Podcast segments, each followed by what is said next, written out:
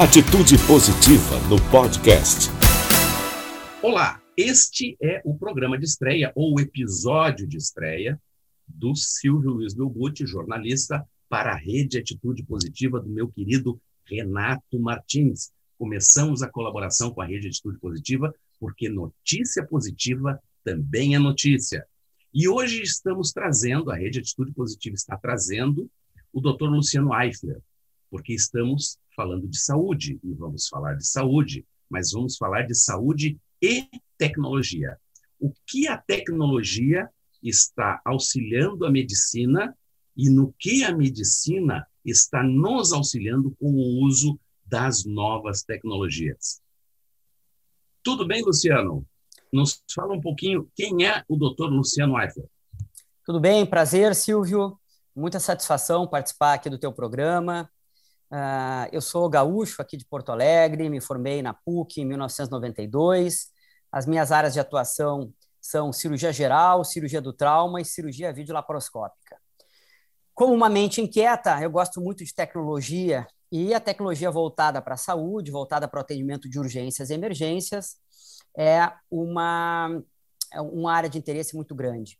Eu fundei uma empresa chamada Concept Med, Tecnologia, Inovação e Saúde, que trabalha justamente com isso, com tecnologia e inovação na área da saúde.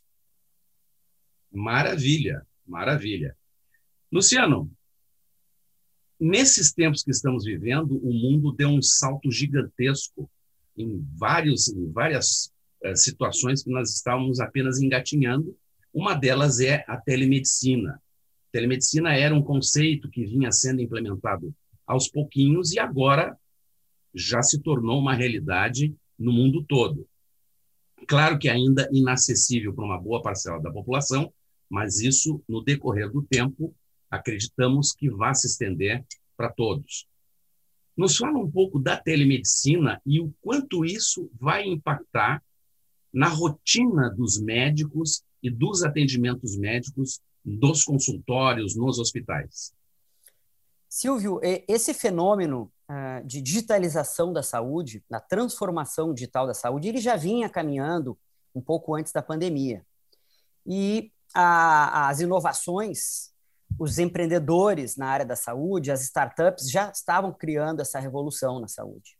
E a tecnologia ela acaba qualificando a assistência, melhorando a saúde e também democratizando o acesso à saúde. A ideia é que a telemedicina aproxime especialistas uh, que não uh, estão presentes em cidades pequenas ou hospitais de baixa complexidade. Com a telemedicina, eu posso conectar especialistas dos grandes centros em áreas de menor recurso, fazendo com que um, um, um paciente que não tem acesso a um neurologista, um cardiologista, um infectologista, por exemplo, para citar algumas especialidades, ele possa ter acesso através da, da telemedicina. A telemedicina nada mais é do que a evolução da comunicação da tecnologia. Agora, com o advento do 5G, cada vez mais nós estamos acostumado a nos, acostumados a nos conectar com nossos familiares, amigos e parentes através da videoconferência. Com a pandemia, tudo isso acabou sendo acelerado. Né? Então, essa transformação ela teve um impulso. Eh, foi necessário tornar a telemedicina, através do Conselho Federal de Medicina, uma, uma prática homologada, aceita, eh, e aí que vem um dos desafios, né? Serviços que funcionem com todas as, as prerrogativas de segurança de rede e que possam oferecer qualidade na conexão. Então, de alguns, algumas modificações que a gente viu acontecer, Silvio, nessa transformação digital, seriam, além da telemedicina, que pode ser, então, a conexão, como eu já falei, não só de pacientes e uh, uh, médicos, como clínicos com outros especialistas, que a gente chama de teleconsultoria. Ou seja, eu tenho um, clínico que vai atender um paciente com uma situação de maior complexidade, ele pode usar a tecnologia para conectar de maneira síncrona, a gente chama, né, do ponto de vista técnico, a gente chama de uma, uma, uma teleconsultoria síncrona, e discutir qual a melhor conduta, qual é o provável diagnóstico e a intervenção. Então, uma pessoa que mora no interior pode ter acesso a um especialista de um grande centro e acelerar a sua intervenção. Às vezes depende, a, a doença é tempo dependente, eu preciso rapidez na intervenção. E esse especialista disponível a um clique do computador ou do celular ou do próprio smartphone pode facilitar. Mas ainda, a gente tem visto... As pessoas por grandes distâncias, né? Exatamente. A gente está conectado. Uh, uh, mais ainda, familiares que estão isolados, idosos que estão isolados, podem ter o acesso de familiares para evitar a solidão uh, e todo o, o problema que causa o lockdown, o isolamento, principalmente das, dos, dos, grupos de risco, como os idosos.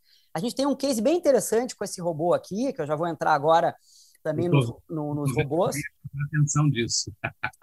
Então, Mas gente... aí a gente está falando de telepresença, né? Telepresença. Então, assim, existem alguns conceitos. Então, telemedicina nada mais, é, nada mais é do que o serviço de saúde, né? Então, o serviço de saúde uh, uh, que é oferecido através de tecnologias uh, de TI, né? Na tecnologia da informação. Eu posso ter não só a telemedicina, como a telepsicologia, como a telefisioterapia, a telenutrição, outras áreas, a teleenfermagem, também podem apoiar de maneira remota a assistência de pacientes, idosos e pacientes crônicos. Então, eu dividiria assim, em telemedicina ou teleassistência, nós temos ah. a telepresença, que é um conceito meio novo, é diferente de uma videoconferência, porque a telepresença eu tenho, por exemplo, um robô que se desloca uh, remotamente à distância, né, que é comandado por um médico ou um outro uh, uh, profissional da saúde, né, principalmente naquele, naqueles residenciais sêniores em que o idoso ele tem dificuldade de deambulação, ele não consegue ir até, por exemplo, o ambulatório, então o médico pode acompanhar, o médico pode fazer o round, que a gente chama, que é a visita médica na beira do leito da UTI, né? Então, o, o, através do robô, de outro local do planeta, ele pode conectar, fazer a visita médica, discutir na beira do leito os casos. Então, existe também a telepresença através dos robôs, já é uma prática comum na, na Ásia e na Europa e que está chegando aqui nas Américas, uh, os robôs de telepresença. Eu, em 2014 para 2015, iniciei com uma experiência com os robôs. Uh, é uma storytelling pessoal, que a gente chama, utilizando para minha família, uh, meus pais idosos, então, ah, é uma coisa realmente fantástica que está chegando também rápido. Além da telepresença, da telemedicina, nós temos o telemonitoramento, que daí eu destaco, Silvio, os wearables ou os biosensores. Que são eu ia chegar aí. Eu ia chegar aí. São equipamentos que a gente veste. A, a, a, as pessoas, de repente, ficam com aquela dúvida assim, tá, tudo bem, eu vou fazer uma consulta com o meu médico pelo computador, pelo smartphone, pelo celular. Mas como é que ele vai saber a minha pressão, a minha temperatura, o meu batimento cardíaco. Fica a dúvida, né? Isso, isso são os biosensores e os wearables, que eles vieram do mundo fitness, dos atletas, em ver a frequência cardíaca, a pressão, a, a mobilidade. Ele tem um acelerômetro muito interessante que pode avisar quando um idoso cai. A queda da própria altura é um dos principais mecanismos de trauma nos idosos. Uhum. Então, os, os biosensores são equipamentos que a gente veste, pode ser um colar, um bottom, um relógio, eles vão medir sinais vitais e eles vão fazer uma curva de tendência. Então, eu consigo perceber, por exemplo, a pressão do Silvio uh, durante um período e verificar, através de inteligência artificial e outros softwares de, de, de, a gente chama de analytics, se a tendência uhum. da pressão do Silvio está boa ou não. Se ela não estiver boa, eu posso intervir uh, com medicamentos antes que tenha um colapso, um pico hipertensivo, um acidente vascular cerebral ou infarto agudo do miocárdio. Então, a, a, esse é um novo conceito, que não é eu tratar a, a, crise, o fato agudo, a doença, mas sim prevenir a doença.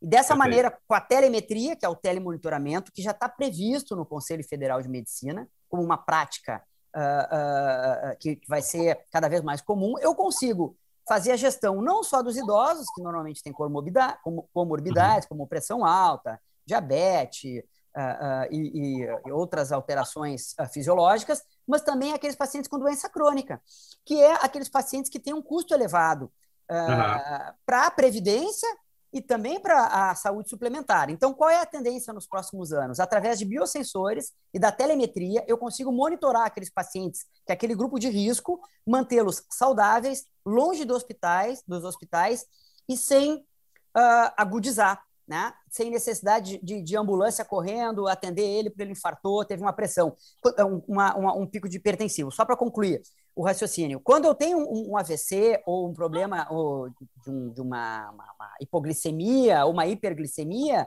ou uma arritmia cardíaca, eu já tenho esses sinais que podem ser, ser detectados por, pela inteligência artificial e vão percebendo os sinais vitais, alguns números muito sutis que aquilo vai acontecer. Então, eu consigo Perfeito. prever essa situação, intervir antes que ela ocorra. Esse é, o como eu costumo dizer, um artigo que eu escrevi lá no LinkedIn, que se chama uh, A Sustentabilidade do, da, da, da saúde, né, dos serviços de saúde. Eu consigo diminuir os custos, as reinternações com saúde através da telemetria e dos biosensores, né? E esses dispositivos, a tendência é que eles fiquem ainda mais baratos ao longo do tempo, né? O Exato. próprio oxímetro, que começou a ser utilizado em larga escala agora durante a pandemia, né? As pessoas todas indo para a internet comprar os seus oxímetros, ele teve uma queda de preços vertiginosa de 2019 para 2021, né?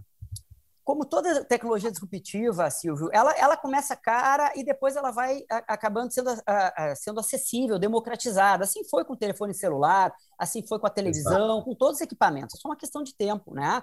Ah, eu estou usando alguns equipamentos que são biosensores né, uh, conectados. Eles têm a, a, característica de ter, por exemplo, um Bluetooth, um Wi-Fi, e joga essa informação para a nuvem. E através uh, uh, de um acesso remoto, médicos especialistas ou centros de telemonitoramento vão acompanhar esse idoso através dessas curvas de tendência. Tá? Então, esses são os equipamentos que vêm aos poucos barateando, se tornando acessível. Deixa eu destacar também isso aqui. Esse aqui é um, é um ultrassom. Então, o ultrassom, que era um aparelho extremamente uh, caro e também uh, foi diminuindo de tamanho, até chegar, por exemplo, no tamanho de um notebook, hoje ele tem o tamanho de um telefone celular. Então, Nossa. esse a gente considera como o estetoscópio do século XXI. Eu consigo fazer um ultrassom no domicílio do paciente, né? já que nós estamos com dificuldade de mobilidade, o paciente é idoso, acamado, é muito mais fácil eu fazer o exame, e não só ultrassom, eu consigo também fazer um exame de radiologia.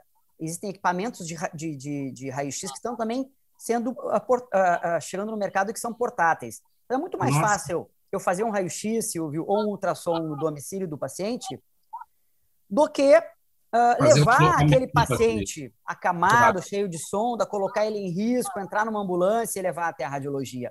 Vamos levar o ultrassom na beira do leito. Esse, esse aqui é, é considerado o estetoscópio do século XXI. São os ultrassons portáteis que o pessoal já está usando no pescoço como se fosse um esteto. Essa geração de novos médicos que chegam no mercado já estão fazendo uso do ultrassom como uma extensão do exame físico. Então, essa é a então tecnologia que a gente está vivenciando o, tricorder do, do Jornada nas Estrelas está se tornando uma realidade. Uma realidade. Assim como o desenho dos Jetson, dos robôs, por exemplo, Perfeito. são coisas que estão acontecendo. A TV de, de, de plasma, de cristal líquido, de, de, de OLED, né?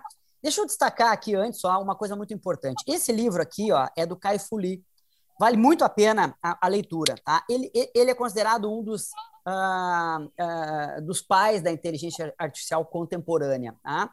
E ele fala que a inteligência artificial, Silvio, é como a energia elétrica, que alavancou, por exemplo, o processo produtivo né, e transformou a revolução uh, industrial. Então, nós tínhamos máquinas a vapor e com a eletricidade, máquinas elétricas. A, a, a, a inteligência artificial ela vai fazer essa mesma revolução.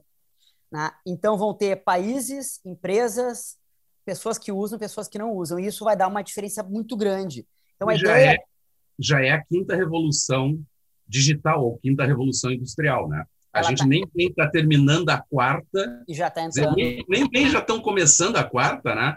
E já estamos aí com a perspectiva da quinta, que já está chegando nos nossos, no, no, nosso, no nosso dia a dia. Vale a leitura. Caio Fuli, Inteligência Artificial. Essa é uma da, das recomendações que eu dou aí, Silvio, uh, para os teus uh, telespectadores do programa. Vale muito a pena. A gente consegue entender muito bem qual é uh, o fenômeno, a importância da inteligência artificial não só na saúde, mas em todos os outros setores da economia. Tu me falavas, a gente se encontrou em 2019 no evento do SoftSul, uhum. lá no Tecnopuc, né? Uhum. E tu me falavas de, de alguns experimentos que foram feitos na área de dermatologia, em que eram analisados exames de pacientes fazendo um comparativo. O exame é analisado, né, imagens, né, uhum. Eh, pelo dermatologista a pessoa e os mesmos exames analisados por inteligência artificial. E tu me falavas que numa velocidade espantosa de diagnóstico, a inteligência artificial ela acertou 100% dos diagnósticos. É, foi bom tu colocar, Silvio, uh, que a gente já quebra um, um tabu aqui, né? desmistifica aquela questão que a inteligência artificial vai dominar o mundo, subjugar uh, os humanos e substituir os médicos.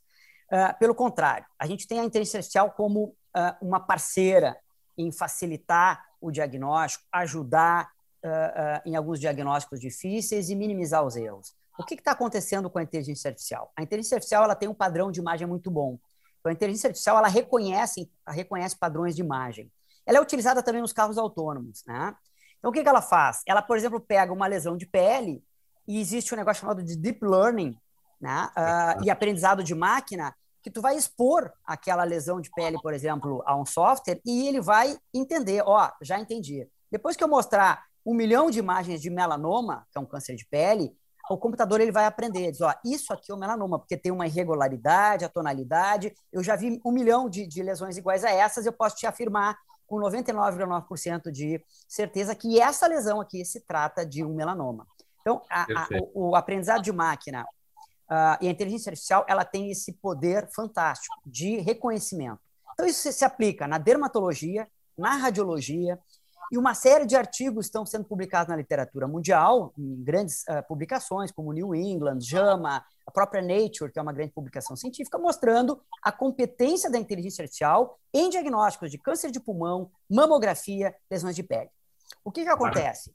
Os serviços que usam, serviços de radiologia aqui em Porto Alegre, no Brasil, em vários lugares, já estão utilizando a inteligência artificial. O que, que a inteligência artificial faz? Digamos que o radiologista chegou lá, ele tem 300 exames de mamografia para laudar. Ele chega de manhã cedo para trabalhar lá. Então, ele vai ganhar em escala, ganhar em produção, porque a inteligência artificial ela seleciona oito exames alterados daqueles 300. Não que o radiologista não vai revisar aqueles exames, mas ele diz assim: ó, eu vou facilitar o teu trabalho, eu vou te jogar aqui, esses oito, esses oito aqui estão com problema, dá uma olhada, ver o que, que tu acha. Então, o que a inteligência artificial faz é isso: ganho de produtividade. Então, as empresas de radiologia, as empresas que estão utilizando a inteligência artificial, elas estão ganhando uma, uma vantagem competitiva em termos de laudo, de rapidez, etc. Não que isso vai ficar só na mão da inteligência artificial, pelo menos não nesse futuro uh, breve, mas uhum. uh, uh, ele vai ajudar muito isso aí. E o erro diagnóstico daquele médico que já laudou toda madrugada, fez plantão e está olhando, tem uma lesãozinha muito pequena na tomografia de pulmão, que é uma lesão suspeita de um câncer de pulmão, a máquina ela escaneia e já diz, está aqui, Dá uma olhadinha nesse canto aqui que tem problema. E ele, ele está cansado, está saindo de um plantão, os olhos já não estão. Minimiza o erro humano. Exato. Né? Isso também, só para citar um exemplo, Silvio, os acidentes de trânsito são uma das principais causas de mortalidade no planeta, devidos a trauma, tá? relacionados a causas externas, trauma. Com os carros autônomos que vão chegando, as estradas que têm que ser adaptadas, nós vamos ter praticamente um número quase uh, uh, quase zero de acidentes de trânsito, porque a máquina ela vai frear antes, ela vai identificar lá na frente o que está acontecendo, ela não tem fadiga, não tem erro, não tem alcoolismo, né? então os acidentes de trânsito vão despencar, vão despencar no momento que a gente popularizar, e isso não é dúvida para ninguém. A gente já sabe que os carros autônomos estão chegando e estão chegando com tudo, e já estão funcionando. Coletivos, uh, transporte público, isso já está acontecendo muito em vários países aí. Nós estamos na iminência de uma grande revolução na área de energia, né?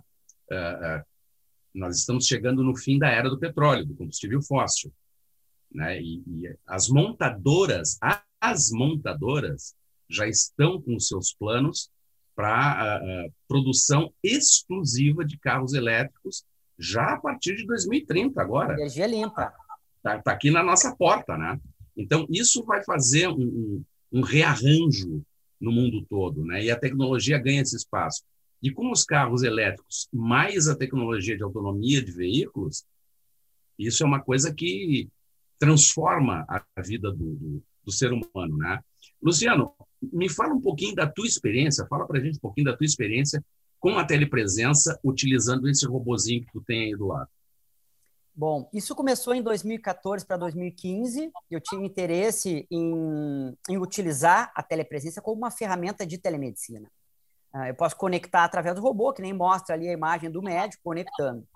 E uh, importei de Shenzhen um, alguns robôs para fazer o teste. E depois de alguns meses eu percebi que era uma coisa muito interessante. Utilizei uh, na casa dos meus pais, utilizei em casa e também comecei a utilizar em residenciais sêniores, em hospitais, em UTIs, em sala de emergência. A coisa escalou de uma maneira muito interessante. A gente colocou já em, São Paulo vários pequenos robôs desses, é um robô de baixo custo, e a partir daí a gente começou a fazer algum, alguns cases. Tinha inclusive um robô em plataforma de petróleo em alto mar, com cases de alguns hospitais de São Paulo que faziam a, a, a consulta ou a interface entre o plantonista lá daquela área remota com os grandes centros. Uh, a, partir daí eu comecei a apresentar em vários em várias, uh, eventos de tecnologia e de inovação. Depois eu, eu, comecei a utilizar um outro robô. Teve um momento que eu estava em São Paulo num congresso e eu precisei uh, estar próximo do meu pai, que tinha sofrido uma queda da própria altura, tinha tido um trauma de crânio. Ele tinha recebido alta da UTI, ele ficou internado um, uns dias na UTI, foi para o quarto e eu estava em São Paulo, num evento que eu não podia cancelar. Eu coloquei o robô no quarto e fiz quatro, cinco, seis visitas durante o dia, muito mais, Silvio, do que eu tivesse aqui em Porto Alegre presente, de maneira presencial, com deslocamento, Perfeito. estacionamento, tempo para ir, tempo para voltar. Pelo robô, eu conectava, já estava lá dentro do quarto, falava com os médicos, falava com os especialistas, facilitava o fluxo de informações daquela visita médica, porque eu estava telepresente a qualquer momento, a um clique. Perfeito. Bom, a partir daí eu, eu comecei a utilizar outros robôs, que é esse modelo que está aqui, que ele tem reconhecimento facial, inteligência artificial e uma navegação autônoma. Então, eu consigo setar, por exemplo, num residencial sênior, né, numa instituição de longa permanência, setar qual o leito que eu quero ir, qual o quarto que eu quero ir, o ambulatório, a emergência, o escritório.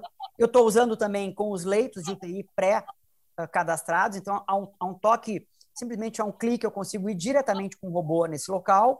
Ele tem também uh, um, um modo chamado Follow Me, eu consigo reconhecer o rosto de uma pessoa e seguir ela. Né? Então, uhum. é interessante quando eu quero fazer uma visita médica, em vez do especialista remoto ter que estar pilotando o robô, ele simplesmente vai ser seguir, ele vai seguir o médico que está apresentando os casos. Então, a gente começou a utilizar também em emergências, UTIs.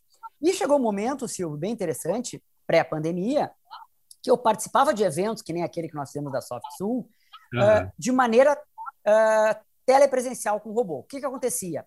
Geralmente eu fazia a abertura de um evento falando sobre a medicina do século XXI, né? a disrupção na saúde. Então era um tema super instigante uh, e que já vinha embalando antes ainda da, da pandemia, né? que daí a gente pode citar a telemedicina, telepresença, os biosensores e os wearables, a impressão 3D, genômica e várias outras uh, inovações que estão chegando muito rápido nessa transformação digital na saúde.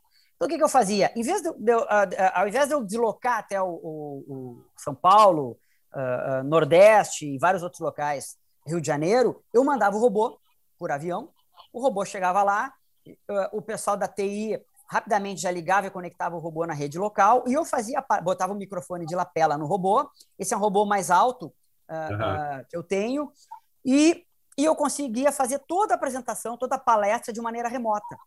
Olha e depois que acabava a palestra, era bem interessante, porque quando o pessoal me anunciava, em vez de aparecer, uh, uh, eu aparecer ali no púlpito, abria a cortina e via um robô. Então a gente via assim, quase que assim, em uníssono, aquela, a, aquela, aquela, oh, aquele espanto, assim, né? Era um robô, chegava na beira do palco, me apresentava, dava a palestra toda pelo robô. E olha que interessante, geralmente os congressos médicos de saúde, eles têm um momento do network, do coffee break, que o pessoal senta, conversa, troca cartões. Eu botava uma, uma gravatinha borboleta no robô, né? E eu ia fazer o networking e conversar com o pessoal através. Inclusive, a gente fez, depois eu posso te passar o link, a gente pode publicar, a gente fez um documentário sobre um evento que eu fiz aqui em Porto Alegre. Aí era diferente. Eu estava em Brasília com a minha esposa num outro evento e eu tive que fazer uma palestra aqui no, no Sheraton, que era o Congresso Sul-Brasileiro de Cirurgia. Então, eu apresentei aqui em Porto Alegre através do robô. Então é bem interessante. Os robôs eles estão a, a, a, aproximando as pessoas e cada vez mais se tornando populares e, e mais frequentes. Como é que esse público tem reagido a, a esse tipo de tecnologia? Muito como é que bem. aquele paciente que está no hospital, que está lá no leito, ele, ele reage quando ele recebe a visita do robô com o rostinho do médico ali falando com ele? um sorriso estampado no rosto, porque olha só, a gente fez já um case também uh, no hospital aqui em Porto Alegre, na pediatria.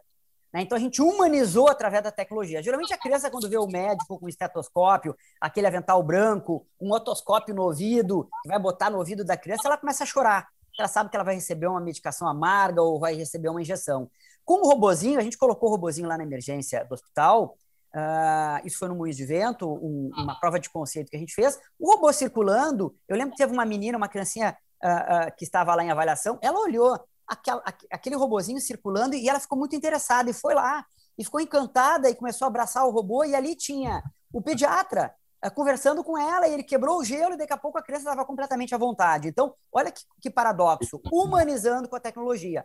Com os idosos, Silvio, é a mesma coisa. A gente pensa que os idosos não gostam, os idosos adoram tecnologia, eles são mais permeáveis que a tecnologia, até uh, uh, que, os mais, uh, que os mais jovens, né? ou os millennials, como a gente chama. Então, realmente, existe um, um efeito bem interessante como eles gostam. E, e, é interessante deixar claro o seguinte: o robô não está lá para substituir o médico, o toque na mão, a gente nem pode. Ele é uma ferramenta de, de, de, auxílio, é uma, uma ferramenta para agilizar é, Exatamente. É, o paciente. Né? Olha o exemplo que a gente fez. A gente tem um hospital dia aqui em Porto Alegre. Então, a, as cirurgias acontecem de manhã e o paciente recebe alta até o final do dia. No máximo, um pernoite e alta no outro dia. O médico vai lá e opera. E aí o paciente fica na sala de recuperação. O médico ele já está longe, no outro hospital, de plantão, ou às vezes até em outra cidade. E às vezes tem alguma intercorrência. Ou então tu precisa só de uma orientação de alta. Quando o paciente acorda da anestesia, e aí, como é que foi a cirurgia? Onde é que está o meu médico? E aí existe o plantonista, que é o, o plantonista horizontal, que está lá no plantão, resolvendo intercorrência, dando alta, e ele é está cuidando de toda a enfermaria, por exemplo, de toda a sala da recuperação. Então a gente fez um case bem interessante, Silvio. A gente colocou o robô à disposição dos cirurgiões nesse hospital dia. Então o cirurgião operava de manhã, e lá pelo horário da alta, ele parava um minutinho para tomar um café, conectava pelo robô, vinha bonitaço ali incorporado no robô. O paciente simplesmente se encantava, porque a perspectiva era do paciente não, rece não, não, não, não receber mais a visita do seu médico. Ele já claro. foi operado, a alta fica a cargo do plantonista, que está ali no plantão.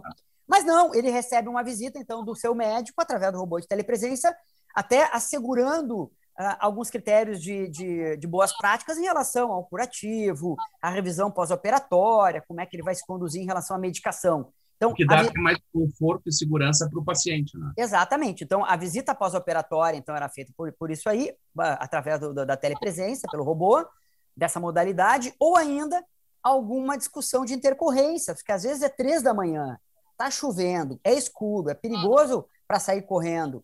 Então, o, o médico conecta no robô, vai lá uh, uh, conversar e discutir uh, na beira do leito com o, o, o paciente e com o plantonista.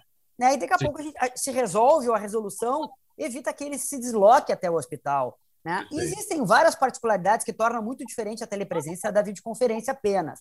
Existem uhum. alguns recursos no robô em relação a modificar a imagem, dar o zoom ou até absorver os sinais vitais dos wearables para dentro da máquina. Então, eu tenho a videoconferência e, do outro lado, eu tenho um painel com sinais vitais, que nem eu tenho um painel na UTI.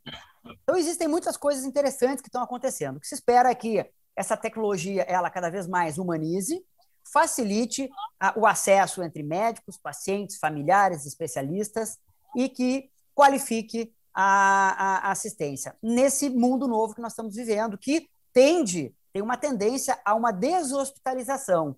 Nós vamos levar o hospital para casa do paciente. E o paciente só vai para o hospital realmente quando ele necessita uma intervenção ou uma alta complexidade, que daí em casa não tem como resolver. A gente está se encaminhando já para o fim, está fantástico esse papo, mas eu tenho que explorar duas coisas ainda. A primeira é dar uma boa notícia para o nosso público de Porto Alegre, do Rio Grande do Sul, porque a gente fica imaginando que tudo isso está lá fora, está nos Estados Unidos, está no Japão, e essa realidade, ela está aqui, está presente e está sendo desenvolvida localmente. Exatamente. Nós temos, existe uma, existe uma, uma massa crítica de empreendedores em qualquer área, mas na área da saúde também. Né? Então, nesses últimos anos, teve esse fenômeno da área da saúde também entender que com tecnologia nós conseguimos mais com menos, né? sustentabilidade, economia, né? diminui o vai e volta e eu consigo otimizar a regulação, a seleção de pacientes, colocando o paciente certo no local certo, na hora certa, ou pedindo o exame exatamente específico. É quase como uma medicina personalizada. Né? Então, é, essa é a tendência. E existem startups gaúchas, brasileiras, cariocas, paulistas, mineiras, enfim, no norte do país, que estão fazendo essa transformação digital. Então, isso não é um fenômeno que a gente olha para fora, que a gente sempre cita o Vale do Silício. Nós estamos fazendo uhum. tecnologia e estamos uh, uh, Somos os, ah, somos os protagonistas dessa revolução aqui no sul de Porto Alegre. A gente fez um outro evento, Silvio, só para citar, uh, do Google. Uh, a, gente fez um evento aqui em Porto Alegre em que um, um, um, profissional da, da, da, empresa Google, que estava lá no Vale do Silício, fez uma participação especial.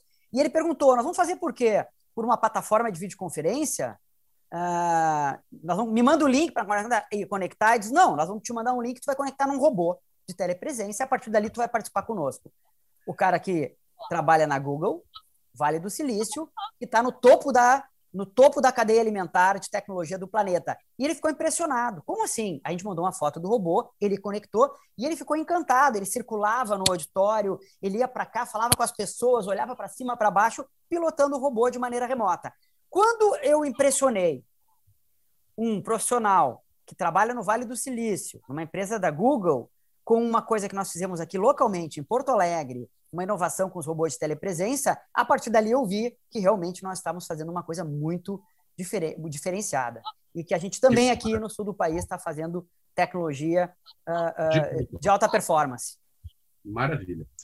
Para encerrar, eu quero te explorar com o 5G. A gente tem aí essa briga do vem, não vem, se vem a Huawei ou se não vem, qual a, a tecnologia de 5G que vai ser utilizada no Brasil. É só isso que está faltando para nós inaugurarmos as cirurgias à distância com utilização de robôs?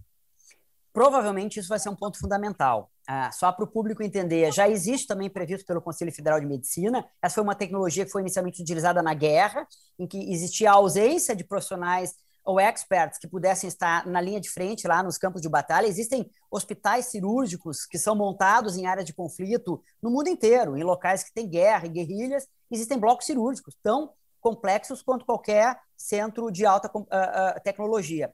Uh, então, essa tecnologia do robô, né, várias plataformas existem, a mais conhecida é o Da Vinci, em que o operador ele pode estar remotamente realizando a cirurgia. Lá no Conselho Federal de Medicina tem um adendo em que, para ser realizada a telecirurgia, é necessário que tenha uma equipe de retaguarda, de backup, que possa dar o apoio. Mas uma das coisas que tem é o delay que a gente percebe na própria televisão, quando existe aquela entrevista ali uh, dos repórteres, que existe aquele gapping, né? é uhum. o, o, tempo da informação transitar. Nós vamos aumentar a velocidade uh, em 100, 200, 300 vezes, mil vezes mais rápido, em que vai ter praticamente vai ser imperceptível esse gapping. Isso pode ser muito importante no momento que eu estou dando um ponto, ligando um vaso ou realizando um procedimento. Então, sim, para te responder, Silvio, a tecnologia do 5G que vai chegar, essa poeira vai sentar, vai ter a, a, a, a 5G uh, em breve, por mais que tenham discussões políticas e de marca e de empresas, isso vai chegar é um, é, um, é um curso que não tem volta, como a gente costuma dizer. E isso vai beneficiar muito não só a cirurgia robótica transcontinental, que vai mudar completamente o conceito também, porque eu não vou operar, por exemplo, a minha próstata com o cirurgião do bairro, eu vou operar minha próstata com um cirurgião que está em outro continente. Isso vai Perfeito. ter que fazer uma remodelagem nos modelos de negócio das operadoras de saúde também. Então, existe realmente uma transformação fantástica, a gente tem que ver com bons olhos que tudo isso está vindo para servir a, a, o ser humano, para servir os pacientes, para servir a saúde.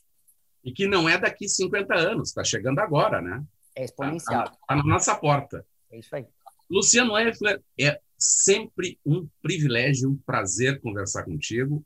Essa é a nossa primeira conversa, nós vamos ter com certeza muitas outras aí pela frente para a rede Atitude Positiva. Quer mais informação positiva? Acessa lá no Facebook Rede Atitude Positiva. Nós trabalhamos com as coisas que nos fazem bem, que nos transformam, que melhoram a nossa autoestima. Estamos passando por uma dificuldade fantástica, uma crise sanitária histórica no mundo todo, mas nem por isso podemos deixar a peteca cair ou baixar o nosso ânimo. Para isso, a gente vai trazer para vocês coisas boas, notícias boas, positivas na rede Atitude Positiva. Luciano Eifler, muitíssimo obrigado e até a próxima. Foi um prazer, Silvio, conversar contigo. Um grande abraço. Atitude positiva, porque tem muitas histórias boas para contar.